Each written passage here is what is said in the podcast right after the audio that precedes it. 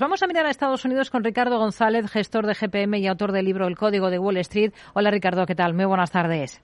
Hola, buenas tardes, Rocío. Bueno, es una jornada en la que de momento los índices los tenemos en negativo, con caídas moderadas en Wall Street. Arrancamos justo este lunes, eh, en la última semana del ejercicio de este mes de noviembre. Arrancaremos diciembre, por tanto, último mes del ejercicio. ¿Qué pautas estacionales suelen darse en diciembre? ¿Cuándo suele arrancar, por ejemplo, ese famoso, famoso rally de Navidad? Bueno, pues debemos saber que diciembre tiene su haber ser el mes del año con mayores probabilidades alcistas, ya que tres de cada cuatro meses de diciembre se han saldado con alzas durante la era moderna, desde 1950 hasta la actualidad. Y es que también hasta el fatídico mes de diciembre del ejercicio de 2018, recordemos que en 2018 el SP500 redució un 9,18%, diciembre también era el mes más rentable del año. No obstante, las caídas de ese año 2018 lo relegaron a la tercera posición en cuanto a rentabilidad. Y si nos centramos en la estacionalidad, pues tenemos que saber que a diferencia de otros meses, que suelen tener un fuerte arranque de mes, las primeras jornadas del mes de diciembre no suelen ser especialmente fuertes, observándose unas mayores altas una vez ya han transcurrido las primeras dos, tres eh, jornadas. Es después de ese pequeño repunte que se tiene lugar en la primera semana de diciembre cuando la debilidad tiende a apoderarse de forma más visible en los mercados. Y es en ese momento cuando el entorno financiero ya se empieza el rumbo a difundir el rumor de que probablemente no haya rally navideño, cuando lo cierto es que la debilidad de la primera mitad del mes de diciembre es algo muy frecuente desde un punto de vista histórico. Y el famoso rally navideño, ¿cuándo da su pistoletazo de salida? Pues aproximadamente a mediados de, mes, tirando al alza de todos los índices norteamericanos que logran así cerrar el que es su tercer mejor mes del año desde un punto de vista estacional hmm. de todo el ejercicio. Hoy es Cyber Monday, así que si le parece vamos a echar un vistazo a las compañías de compra online, por ejemplo, a las grandes como serían Amazon, también Alibaba. ¿Cómo las ve ahora por técnico? Pues el sector minorista sigue sigue mal, ¿eh? porque es uno de los sectores más débiles y tanto Amazon como Alibaba no son una excepción. Alibaba y Amazon tienen una tendencia bajista muy marcada desde hace meses. Y mientras esta situación persista, lo mejor es mantenernos alejados, ya que el rumbo bajista que tiene actualmente el mercado, también el sector minorista y estos valores es probable que tenga continuidad durante las próximas semanas. Hmm.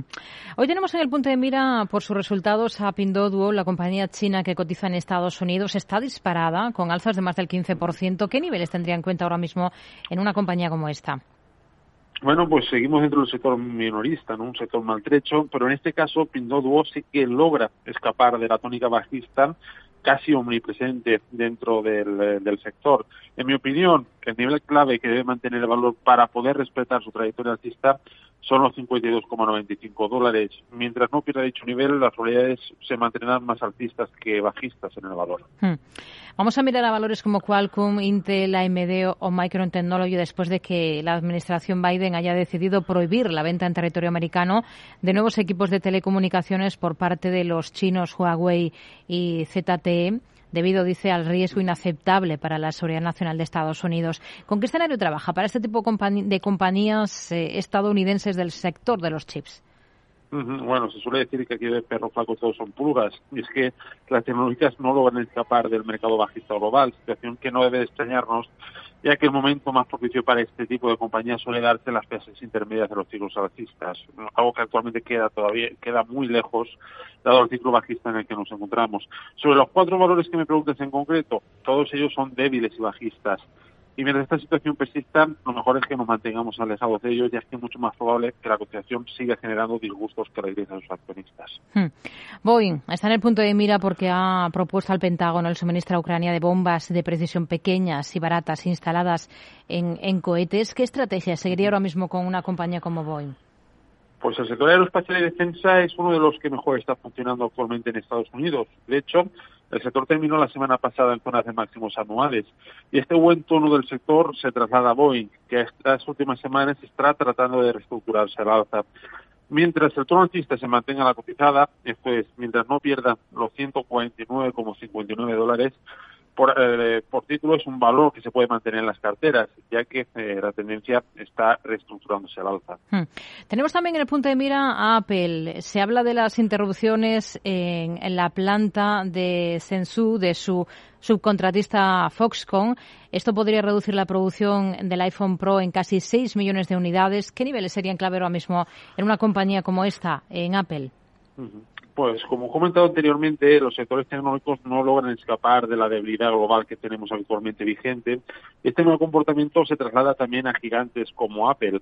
Más allá de rebotes de corto plazo, la tendencia de fondo de Apple es bajista. Y mientras no cambie esa situación, mientras no revierta esa tendencia bajista, lo mejor es mantenernos alejados del valor. Ricardo González, gestor de GPM y autor del libro El Código de Wall Street. Gracias. Muy buenas tardes. Gracias. Buenas tardes.